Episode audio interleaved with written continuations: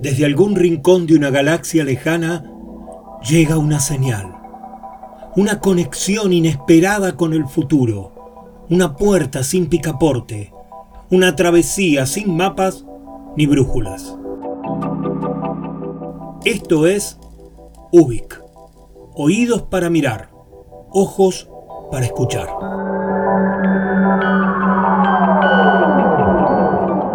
Soy Luis María Palacios y estamos en Ubik, un programa de radio donde nos dejamos llevar por los laberintos con la convicción de estar creando nuestra propia salida. Porque es lunes y son las 22 horas, en el Señor Vivachi Radio Online comienza Ubik, lo que fue y será.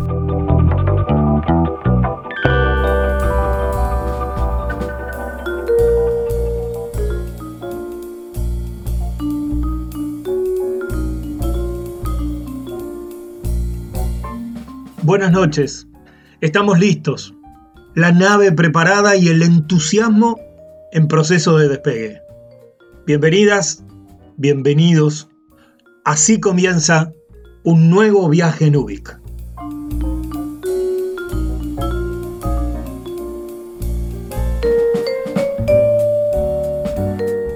¿Hacia dónde vamos? ¿Qué deseamos hacer con todo esto que nos está pasando? El virus aprende de sí mismo y genera nuevas cepas que crecen y perfeccionan su poder. Eso nos obliga a hacer más, a redoblar esfuerzos, a buscar nuevas formas para seguir combatiéndolo. El virus aprende de sí mismo.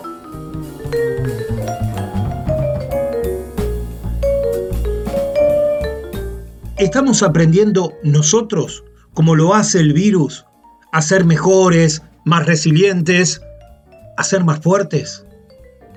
Porque parece que para persistir hay que mejorar, que con solo insistir haciendo lo mismo mm, no alcanza. Hay que ir por algo más, por ser superiores. Y la historia de la humanidad justamente nos muestra que quienes logran superarse de tanto hacerlo una y otra vez, eh, terminan encontrando una manera propia, una especie de estilo, una forma de evolucionar. Y esos mecanismos se convierten en un legado en vida, en una especie de ejemplo, en una enseñanza de cómo impulsarnos aún en los tiempos más cruentos, más difíciles. ¿Y de qué está hecho tu legado de vida? ¿Qué estamos haciendo para que mientras enfrentamos lo que nos pasa, vayamos creando algo nuevo, distinto?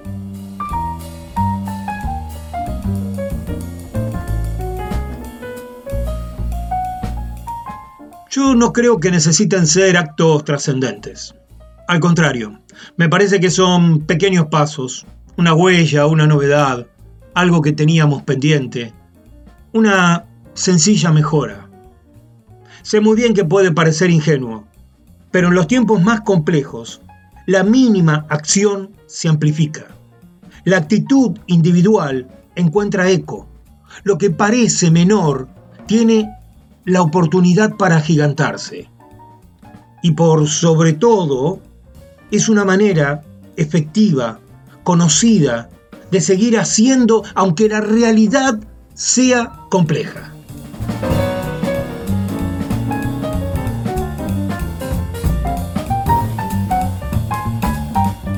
En el UBIC de hoy vamos a tener un manifiesto que se convirtió justamente en un legado de vida y que adquiere una nueva dimensión. Tiene plena actualidad, aunque pasó hace 40 años, pero todavía encierra un gran aprendizaje. También viene Irene Cruz a dejarnos algunas interferencias. Para la bitácora sumamos a Daniel Moyano y pensamos sobre una hermosa costumbre, el beso. Para la nueva sección, Espiando Voces, espiamos al flaco Espineta.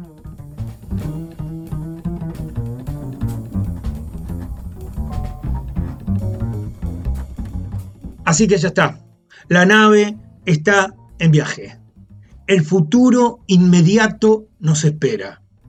Y el legado en vida es una elección.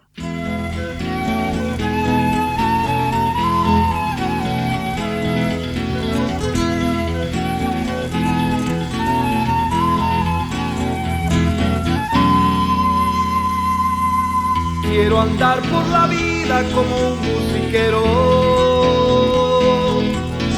Que aunque falte dinero, igual toca sincero. Que ayudar a un amigo esté siempre primero. Y luchar por lograr el camino elegido.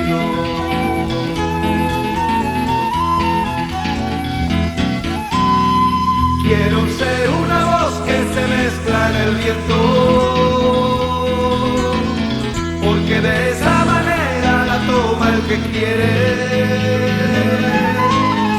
Quiero ver que en mi tierra no falte comida y que pueda estudiar todo el que lo desee.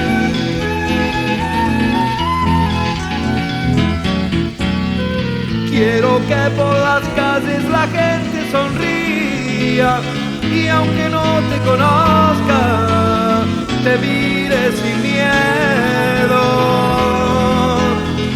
Quiero por las noches elegir un sueño y al llegar la mañana tenga vida en las calles. Quiero que nuestros hijos se duerman tranquilos, pensar que la patria corre algún peligro. Y que nadie me venga que viene la guerra. Porque entonces qué diablos fue lo que aprendimos.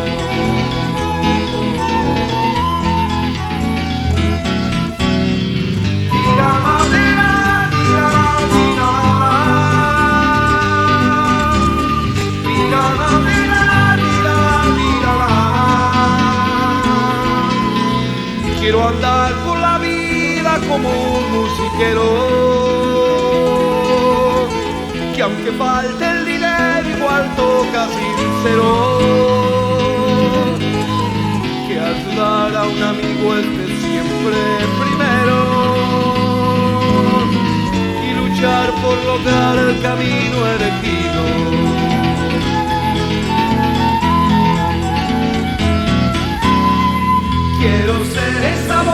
Se mezcla en el viento, porque de esta manera la toma el que quiere. Quiero ver que en mi tierra no falte comida y que pueda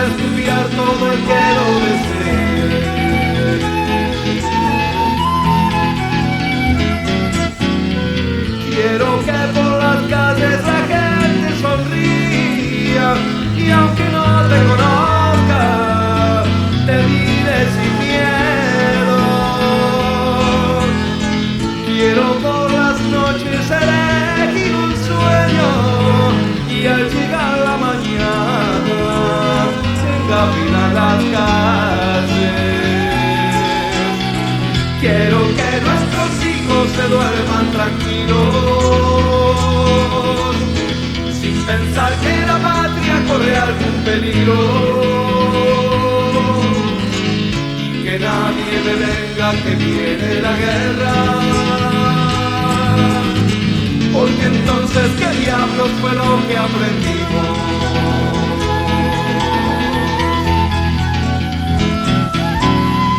Quiero andar por la vida como un musiquero. Quiero andar por la vida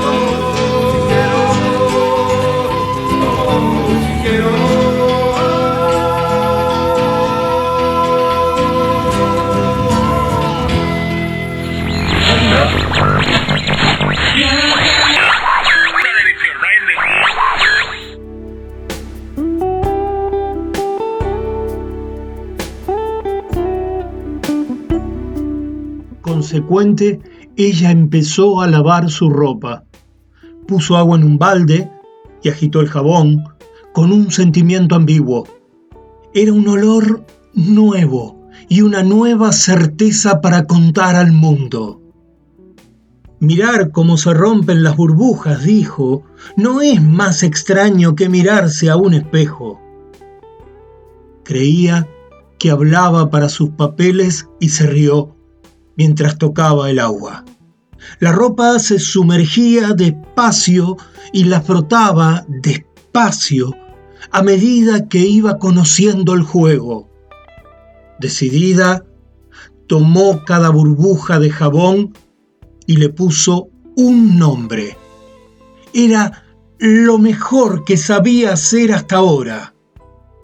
Nombrar y que las cosas le estallaran en la mano. Irene Cruz.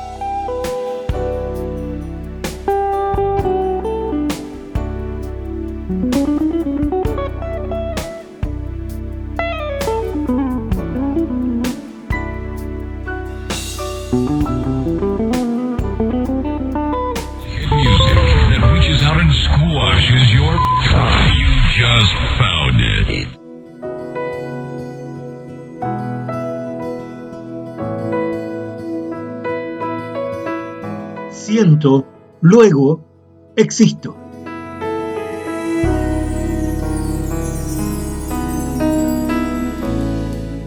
El beso, ese acto tan humano, tan emocional, que en cierta manera diría que nos iguala, aunque también nos diferencia, según nuestras culturas, según los significados que podemos darle.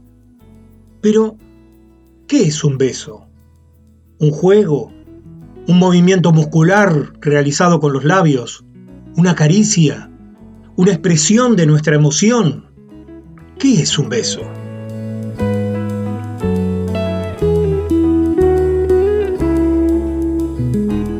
Diríamos que el beso es sensibilidad física, un contacto de dos pieles que en cierta forma ilumina y satisface nuestras conciencias y despierta sentimientos. Ahora, el beso, ¿sucede porque alguien lo da o porque hay un otro que lo acepta?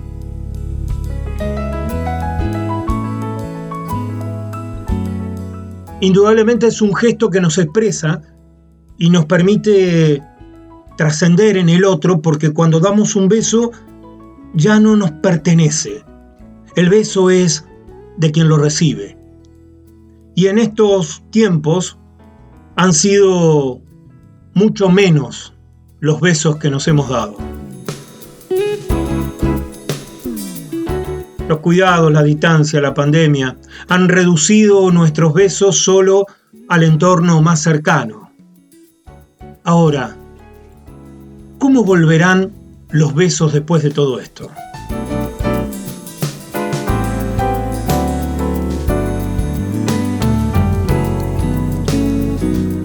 Lo cierto es que los besos son una manifestación humana que nos acompaña desde hace miles de años.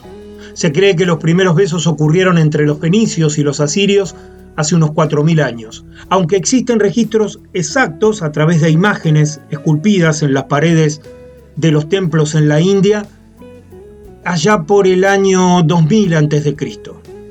En la antigua Grecia, por ejemplo, se acostumbraba a besar la cabeza, los ojos o las manos. Y cuando besaban en la frente, se tomaba a la otra persona por las orejas. Los romanos, en cambio, distinguían tres clases de besos. A los besos amistosos los llamaban óscula. A los besos surgidos del afecto y el amor se denominaban basia. Y nombraban como suavia a los besos ocurridos por la pasión carnal. Y con el tiempo, los fuimos distinguiendo aún más.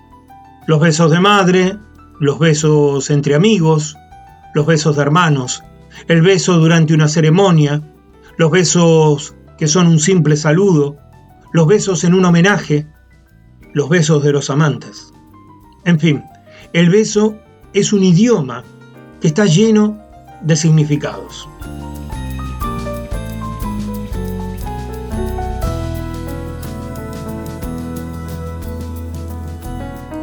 Y también produce una cantidad importante de procesos físicos y biológicos. Los labios tienen la parte de piel más fina de todo el cuerpo y están densamente poblados de neuronas sensoriales. Por eso la sensación de tacto que se genera es mucho más grande incluso que cuando acariciamos a alguien con nuestras manos.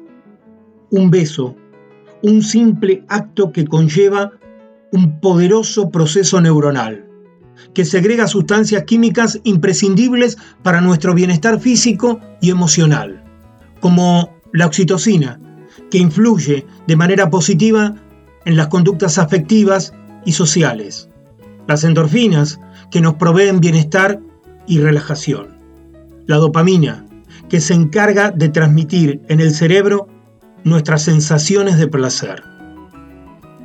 Un beso nos transforma a nivel emocional, psicológico y biológico.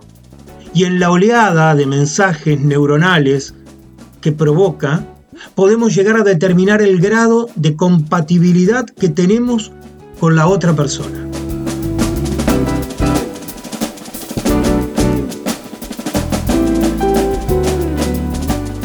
Los besos nos renuevan la confianza y el vínculo, reducen el estrés y la ansiedad, mejoran la autoestima, producen felicidad, aumentan el romanticismo y el deseo y fortalecen las relaciones de pareja.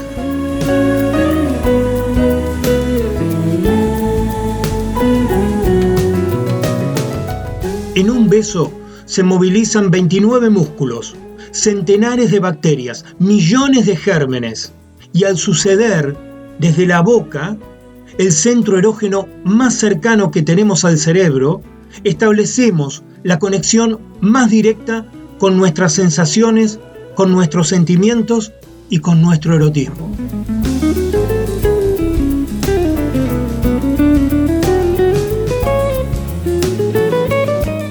Y si bien estamos en una época complicada, ni bien regresen algunas de nuestras antiguas costumbres, volveremos a tener los besos.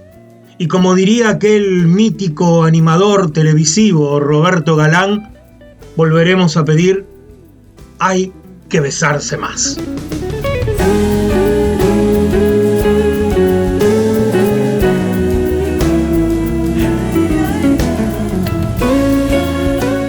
En un beso sabrás todo lo que he callado.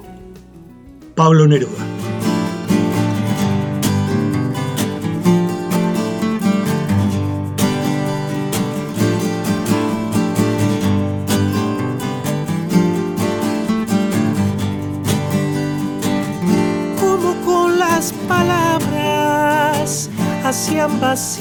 Los besos que tan jugosos nacieron y hoy los amontonan secos.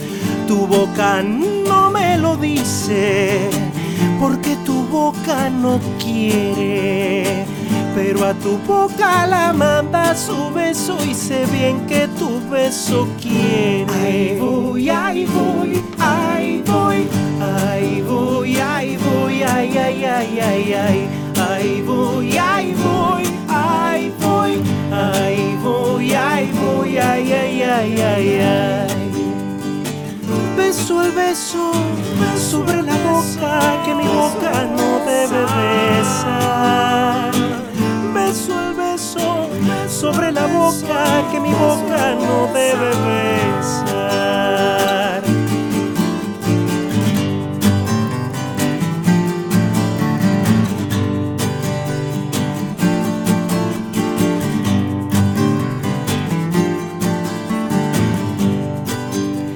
La lengua es fiel compañera de mi palabra y mi beso. Hace muy bien lo que hace, suelta palabras y amarra besos. Un régimen se descubre cuando golpea estos besos, cuando golpea estas palabras, golpea estos cuerpos. Ahí voy, ahí voy, ahí voy, ahí voy, ahí voy, ay, ay, ay, ay, ay, ahí voy, ahí voy, ahí voy, ahí voy, ahí voy, ay, ay, ay, ay, ay. Beso el beso sobre la boca que mi boca no debe besar. Beso el beso sobre la boca que mi boca no debe besar. Beso el beso sobre la boca que mi boca no debe besar.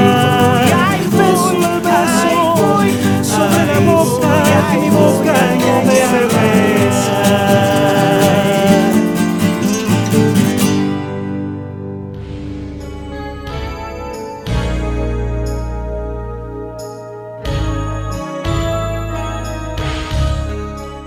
Espiando voces. Viajamos hasta 1988 para espiar la voz de Luis Alberto Spinetta.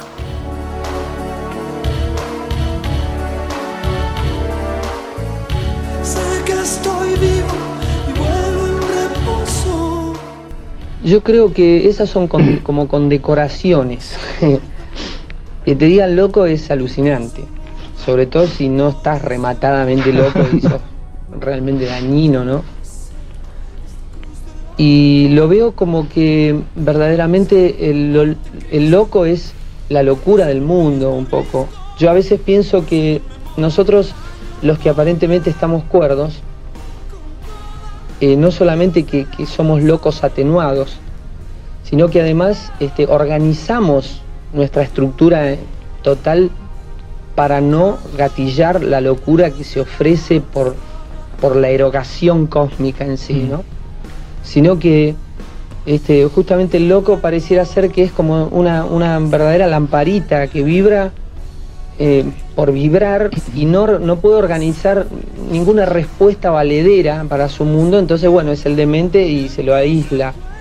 Tarde o temprano ese lenguaje marginal, ese no lenguaje, ¿entendés? Creo que tarde o temprano tiene una, una estructura absolutamente cósmica que no se, no se la puede descartar.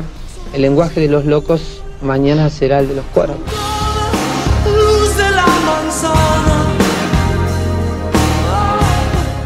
Por otro lado, ¿por qué tiene que ser tan claro y visible cuando en realidad lo que, lo que tenemos es una gran capacidad de sensibilidad?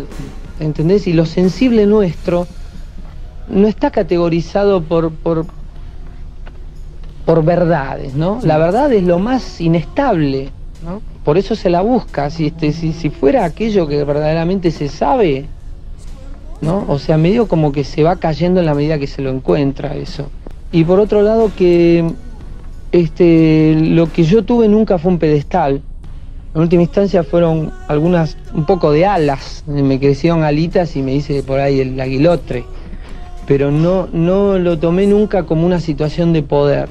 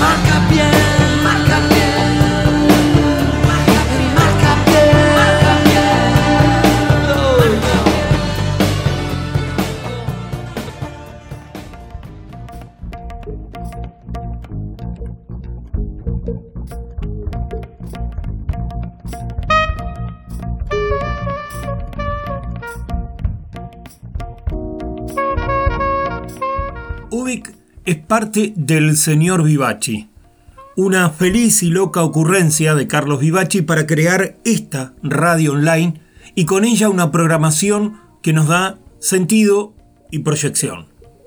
Por eso te invitamos a seguir los programas de la radio. Mañana martes a las 20 horas, Amigos y Yetro, una creación de Esteban Jauregui para viajar entre las historias y los personajes de la música. A las 22 horas es tiempo de Querido Diario, que de la mano de Marcelo Marengo nos trae lo mejor de la literatura, las narraciones y la música que crea sentido. Los miércoles sucede a las 20 horas Nuevos Aires. Es Edith Di Blasio junto a lo mejor y más creativo del arte independiente.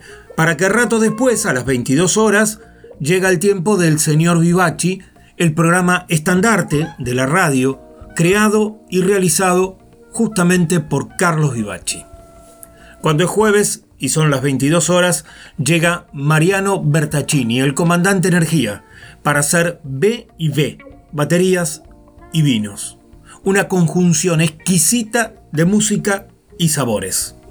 Y cada domingo, a las 20 horas, sucede el fogón dominical de la radio porque regresa el señor Vivaci, pero en su versión bonus track trae música, historias y los aportes amistosos de los oyentes.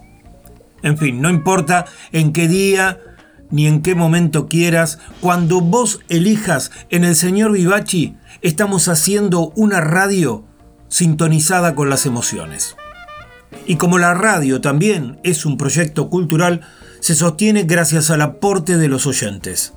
Por eso si está a tu alcance y si tenés ganas, en esta página de la radio podés dejar tu aporte solidario y permitir que esta bella locura siga existiendo.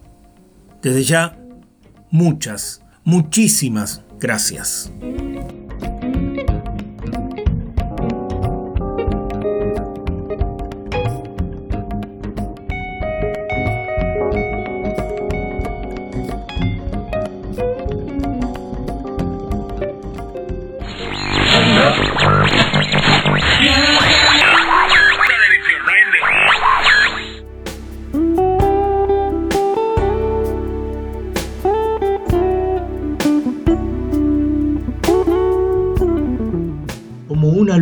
Huérfana de fuente, sin sol ni luna guiada, puro fulgor de ocaso, interrogante puro.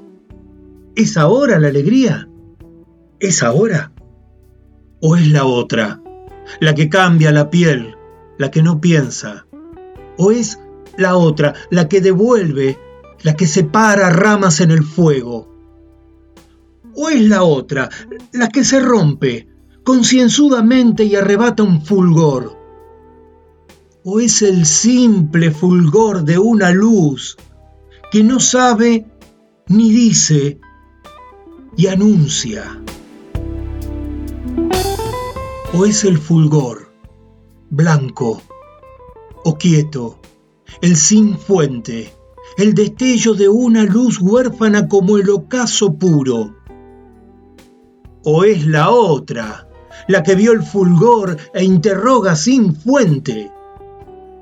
¿O es el corazón de la huérfana?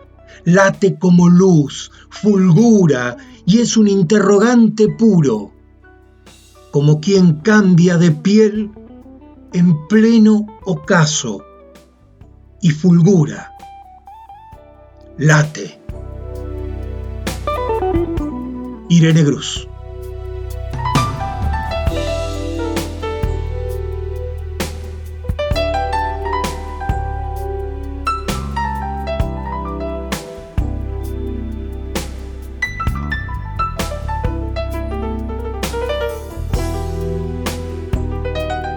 Por favor, no sufran más. Me cansa.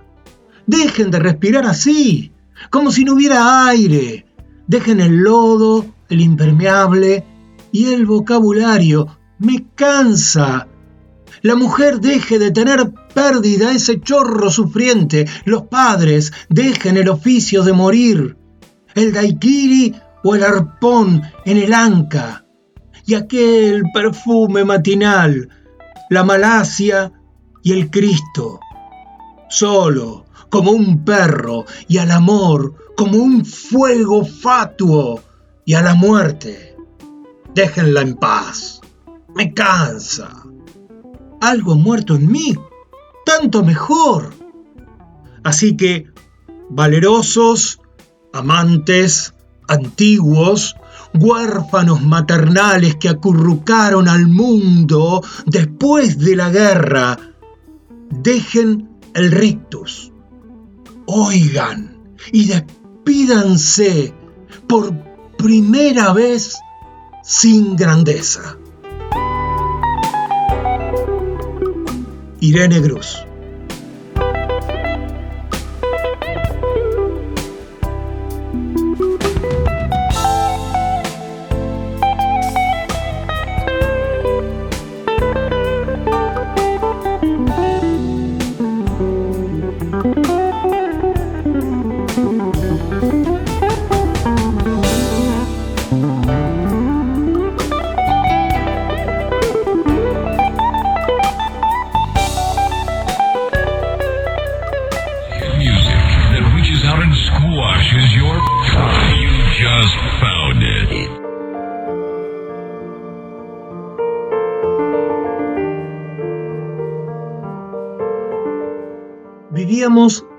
Lado del cine en aquel pueblo de los años 40 perdido en las soledades de las pampas del cono sur. Colindaba con nuestra casa, de modo que todas las noches oíamos la película y nos imaginábamos las imágenes. Todos, menos el tío Eugenio, que no había ido nunca porque decía se trataba de un engaño, que todo aquello era una ilusión, al encenderse las luces, los personajes desaparecían y la pantalla no era más que un trapo. Cuando nos veía volver del cine todos los domingos y comentar la película decía, no puedo creerlo, no me entra en la cabeza que hablen de esas ilusiones como si hubiesen sucedido. Y nos trataba de tontos e ignorantes. Si la película había tenido un final triste la tía Delicia, que siempre tuvo por propios todos los amores del mundo, entraba en la casa llorando, pobrecita. Sollozaba pensando en la heroína mientras se desvestía para seguir llorando en la cama. Entonces, el tío Eugenio, enrojecía de impotencia, no encontraba palabras para refutar el hecho de que una ilusión provocara lágrimas reales. Lo convencimos en Semana Santa. Iban a pasar el film Vida de Cristo. Y eso, claro, aunque fuera una ilusión, había sucedido en la vida real, porque él era muy creyente. Entró con aires de estar muy incómodo, mirando a la gente como avergonzado de que lo vieran en el cine a los cinco minutos de empezar la película, estaba tan poseído como en la cancha cuando iba a ver un partido de fútbol. Al ver que Judas se entendía con los romanos, ¡Ah! yo esto no lo aguanto, dijo y salió corriendo para el lado de la casa. Apareció con la escopeta justo en el momento en que Judas entregaba a su maestro. Y para no herir a nadie accidentalmente, esperó a que el apóstol estuviese apartado de los demás. Y bueno, el agujero en la pantalla coincidió con el grito y el encendido de todas las luces y la instantánea desaparición de las imágenes. En medio del olor a la pólvora, por su acción increíble y el humo del escopetazo, el tío Eugenio era una verdadera ilusión óptica.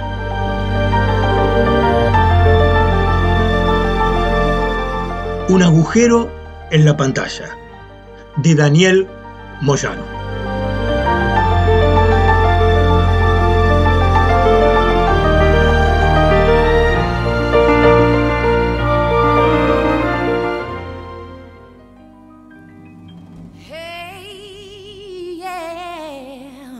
I wanna shoot, baby. Here I go, here I go, here I go again, girls. What's my weakness? Okay, then chillin', chillin', minding my business. You sort of looked around and I couldn't believe this. I swear I stared, my niece, my witness. The brother had a going on something kind of uh, wicked, wicked. Had to kick it. I'm not shocked, so I asked for the digits. Oh no, that don't make me see what I want. Slip slide to my swiftly. Felt it in my hips, so I did back to a bag of tricks and a bit for flip. Me wanna do tricks. Lick a lick a lollipop should be lit. Came to my sisters and I chill for a bit. Don't know how you do the voodoo that you do. This was just a hell, hell, make me wanna shoot, shoot, shoot, shoot, baby, shoot, baby, shoot, baby,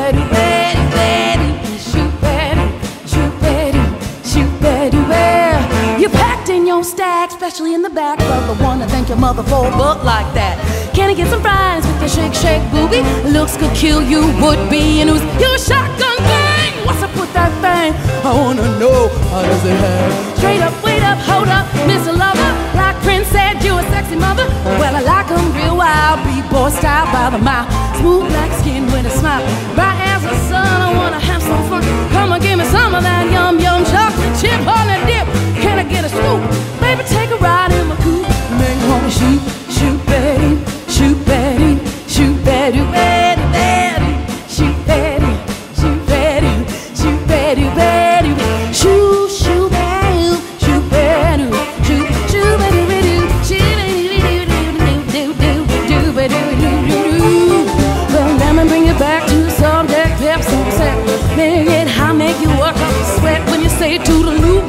dog. Not falling in love, but I'm falling for you. Bet your bottom dollar you were best under pressure. Get your lips wet, cause it's time to have some pep. Get your lips wet, cause it's time to have pep. Alright, ladies, y'all wanna learn a new dance? It's called the shoot. Yeah, the shoot. I'ma show you how to do it right now.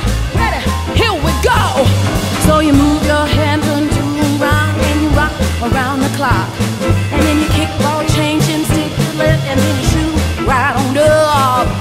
You shoot left and you shoot to the right. Let's go again, let's do it right, right. Only my kids say go, let me go, let me shoot to next man in my three pieces. I sing on my dog, ring me cutie. Shoot, shooby dooby, like Scooby Dooby Doo. I love you and your big. You make me wanna scream. Ooh, ooh, ooh, I like what you do when you do.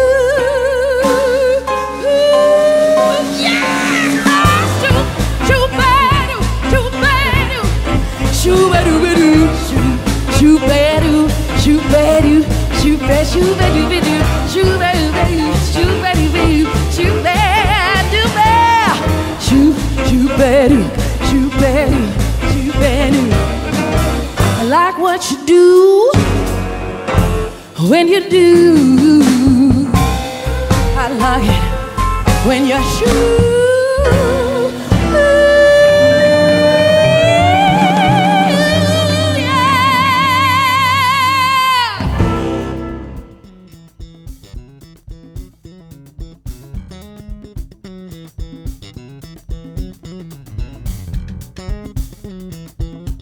Peón 4 alfil. Jugada sencilla.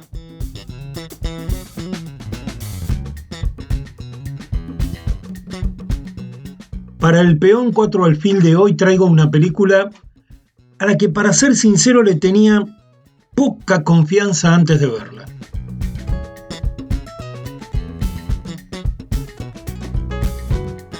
La mujer en la ventana es un film dirigido por George Wright y que ya desde el título me sonaba historia conocida. Seguramente imaginaba muy semejante a una película anterior de Alfred Hitchcock, La, La ventana indiscreta con James Stewart, y la verdad que por ese lado no me daban muchas ganas de verla.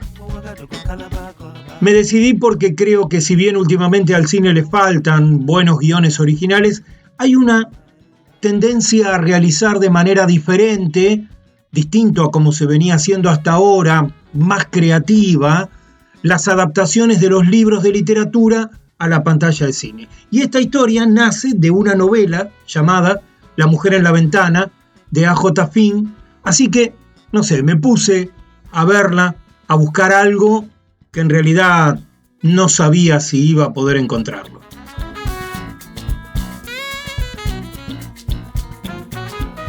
La mujer en la ventana está protagonizada por Amy Adams, White Russell, Julian Moore, Gary Oldman, entre otros, y la verdad que creo que la adaptación del libro ha sido muy creativa.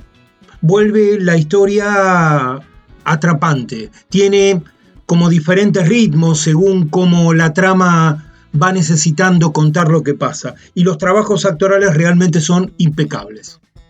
Aunque de movida me parecía que la historia de la mujer que espía a sus vecinos desde casa estaba ya muy usada, la verdad es que la mujer en la ventana se va por otros caminos.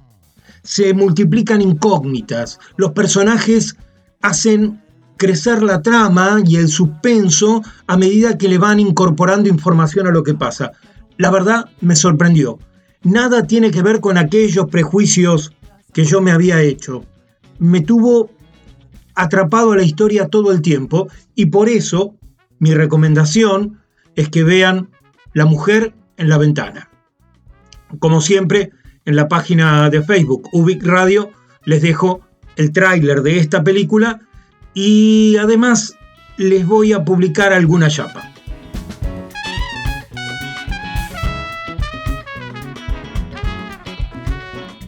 Preparando la sección de Espiando Voces que escuchamos hoy con el Flaco Espineta, encontré un material adicional que no entró en la edición de este UBIC, pero que me parece muy valioso y muy entretenido para compartir, para conocer, para involucrarnos un poco más en los mundos poéticos, imaginativos y en la personalidad propia de nuestro querido Luis Alberto Spinetta.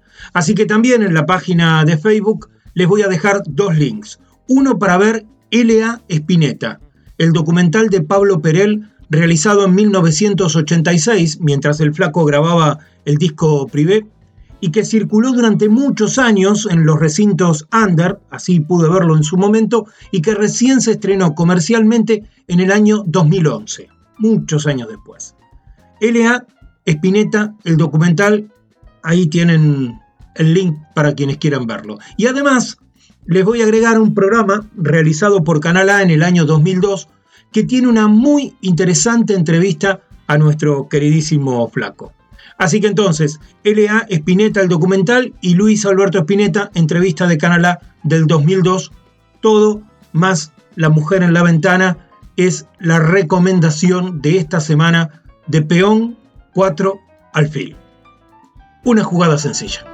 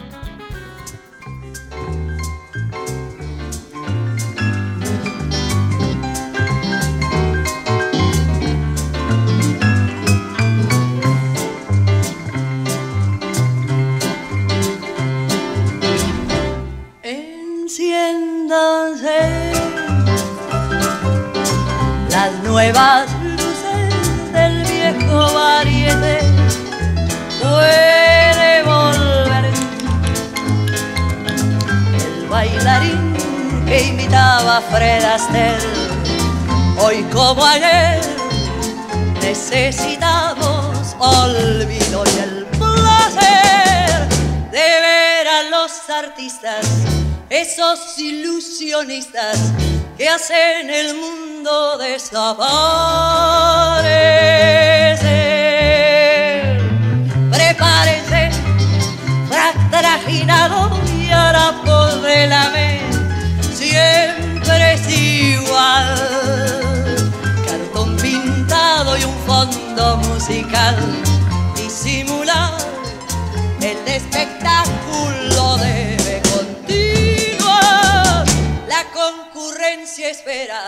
Sonrisas por afuera y por adentro ganas de llorar.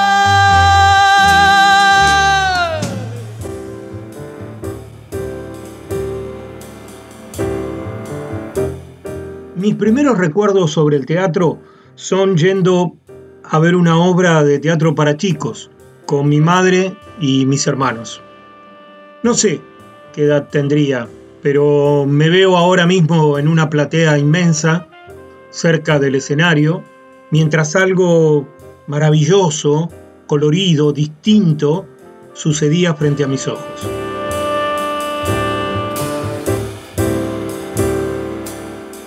Años después, en la adolescencia, vuelvo a pasar por la calle Bartolomé Mitre y descubro que aquel lugar, aquel teatro, se había incendiado. Solo quedaban las escalinatas de entrada y después un edificio ennegrecido y derruido. Luego me entero que era el Teatro Argentino, incendiado con bombas Molotov por un comando de fanáticos para impedir que se estrenara Jesucristo Superstar.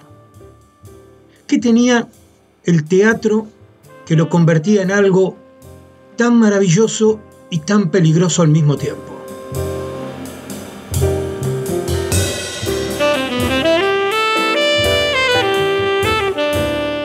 Unos seis años después, en 1981, estudiaba teatro en la Escuela Municipal de Arte Dramático sobre la calle Moreno, y la dirección de la escuela decide eliminar la cátedra de teatro argentino contemporáneo sin dar ninguna explicación. Al mismo tiempo sabíamos que gente de teatro, reconocidos artistas que no podían trabajar por la persecución ideológica y por la falta de proyectos teatrales, se reunían en el café de Argentores, buscando sostener, crear un proyecto que fuera viable de teatro argentino y de teatro contemporáneo. Es entonces que deciden realizar una especie de festival teatral, de lunes a domingo, con tres obras teatrales cortas realizadas por esta gente de teatro sin percibir ningún cachet y cobrando una entrada mínima que, que por aquel entonces era más o menos la mitad de lo que costaba ir al cine, a fin de poder solventar los gastos de cada una de las puestas en escena.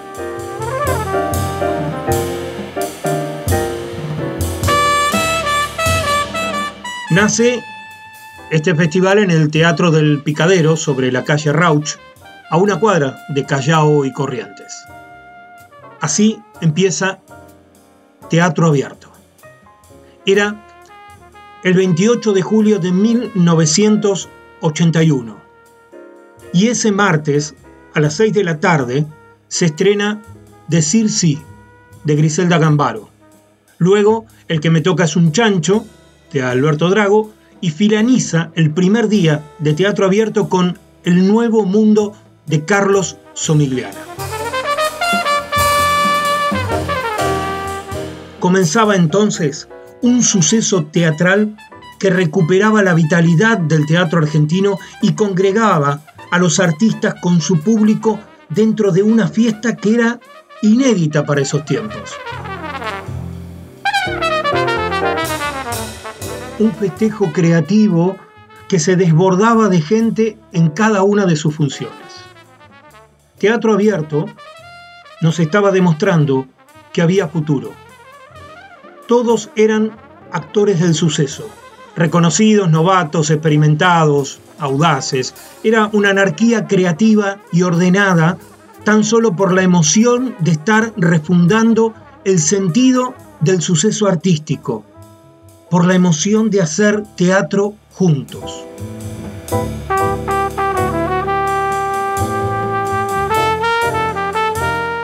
Ocho días después, en la madrugada del 6 de agosto, tres bombas incendiarias, otra vez el fuego intencionado, destruía el teatro del picadero y nuevamente la violencia queriendo imponer qué se podía ver, pensar y sentir.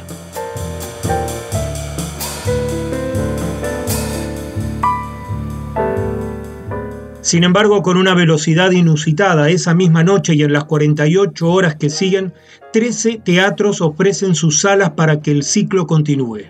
Se reciben adhesiones y solidaridad de numerosos lugares del mundo. Rápidamente, Teatro Abierto crece aún más.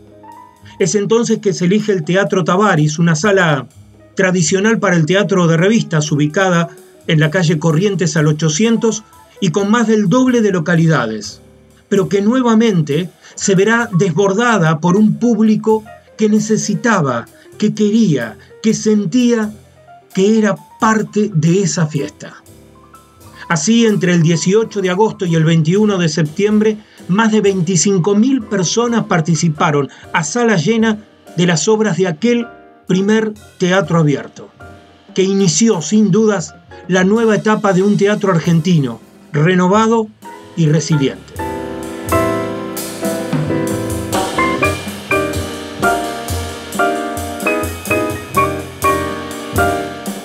Hoy, en tiempos que el teatro, entre otras manifestaciones artísticas, sufre las consecuencias de este virus venenoso, hoy que estamos en un entre paréntesis, convertir a teatro abierto en un manifiesto es una excelente excusa para recordar que siempre podemos, que siempre sabemos resurgir de cualquier ceniza y que cuando esto termine estaremos tan de pie y con el coraje intacto de siempre. Por eso, el manifiesto de hoy es aquella epopeya de teatro abierto. Lo que sucedió aquel lunes 21 de septiembre de 1981, una vez que terminó la última función, cuando Osvaldo Dragún, parado en el borde del escenario del Teatro Tavares, nos recordaba de esta manera que estamos vivos para siempre y más que nunca.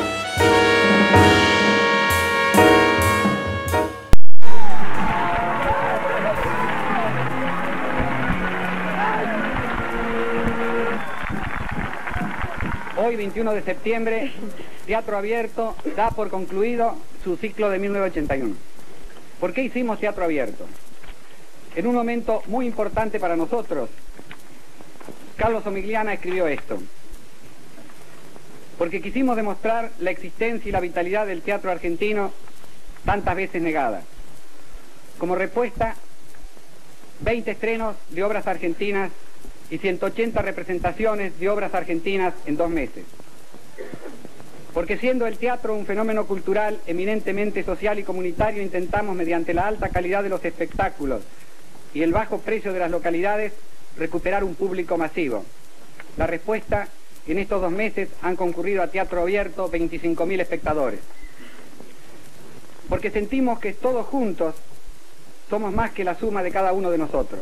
La respuesta está acá en el escenario porque anhelamos que nuestra fraternal solidaridad sea más importante que nuestras individualidades competitivas.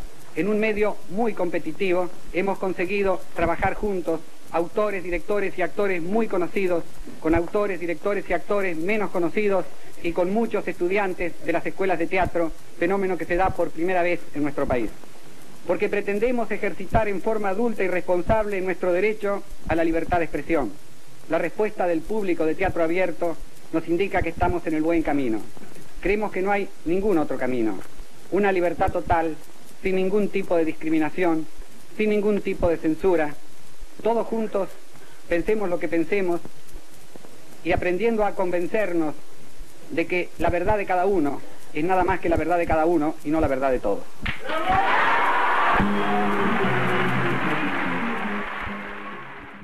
Cuiden los artistas, lo demás pasa. Puta si pasa y a veces tan rápido, carajo. Por eso no hay que dejar que nuestros sueños se apolicen junto con nuestros huesos. Hay que defenderlos, hay que cuidarlos todos los días. Pasan los años, pasan los gobiernos, los radicales, los peronistas, pasan veranos, pasan inviernos, quedan los artistas. Pasan las crisis, pasan las guerras, pasa la prensa sensacionalista, las prohibiciones, las listas negras, quedan los artistas. Pasa la belleza y la juventud, los optimistas y los pesimistas. Pasa la peste, pasa la salud, quedan los artistas. Pasan los mecenas, pasan los censores, pasan hipócritas y moralistas. Tiempos peores, tiempos mejores, quedan los artistas. Si no fuera por Homero y por ese Partenón, ¿quién sabría algo de Grecia y su civilización? Roma sigue siendo Roma, aunque la quemó Nerón. No habrá censura que pueda contra el de Camerón. Hitler ocupó París y mucha gente temblaba, pero no pudo lograr que la Gioconda llorara. La fuente de Lola Mora sigue tan desfachatada y ni Franco consiguió que la maja se tapara. Por eso no le temo a las pasiones, ni a la vejez, ni a los psicoanalistas ni a los fracasos, ni a las frustraciones, porque soy artista. De veras que no sé si bueno o malo, ni más ni mucho menos que humorista, que ha recibido elogios y algún palo, como todo artista. Y ustedes al venir me dan más fuerza, no habrá fantasma que se nos resista ni crisis que nuestra senda tuerza. Mientras ustedes cuiden sus artistas, pasan los años, pasan los gobiernos, los radicales, los peronistas, pasan veranos, pasan inviernos, quedan los artistas.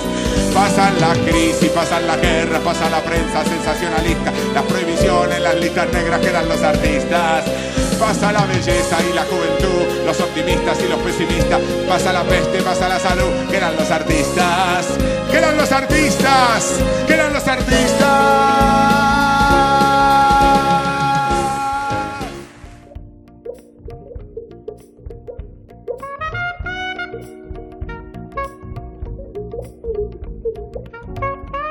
Hoy en Ubik tuvimos las visitas de Irene Gruz, Daniel Moyano, el Flaco Espineta, Osvaldo Dragún y nos trajeron la música Kenny Barron con Ron Carter, el trío Nevia, Baraj González, Luis Salinas, Furplay, Gabo Ferro con Flo Palestani, Espineta, Alexis French, Tía Simone, Susana Rinaldi, Herbie Hancock y Enrique Pinti.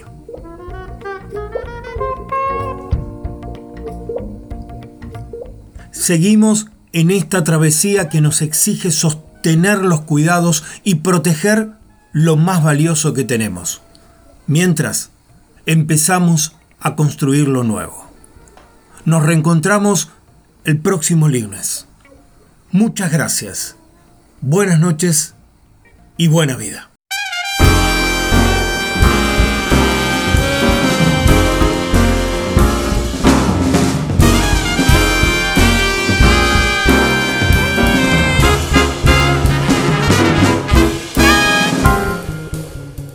Me llaman Ubik, pero Ubik no es mi nombre. Yo soy, yo seré siempre.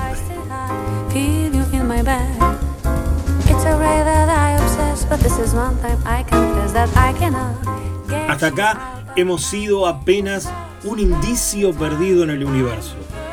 Muchas gracias por estar ahí y viajar conmigo en este programa. Nos quedamos flotando en el aire hasta reencontrarnos en el próximo capítulo o navegando las redes.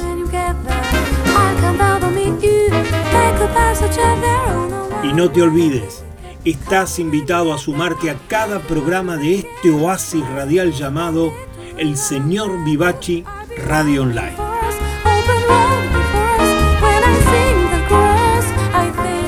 Desde el planeta de las preguntas infinitas, esto ha sido Ubik.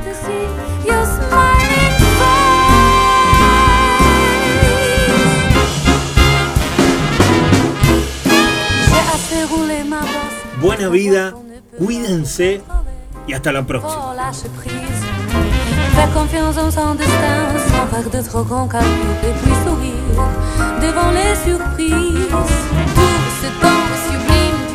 Ubi, lo que fue y será. battre leur avancette doucement, puis s'est envolée.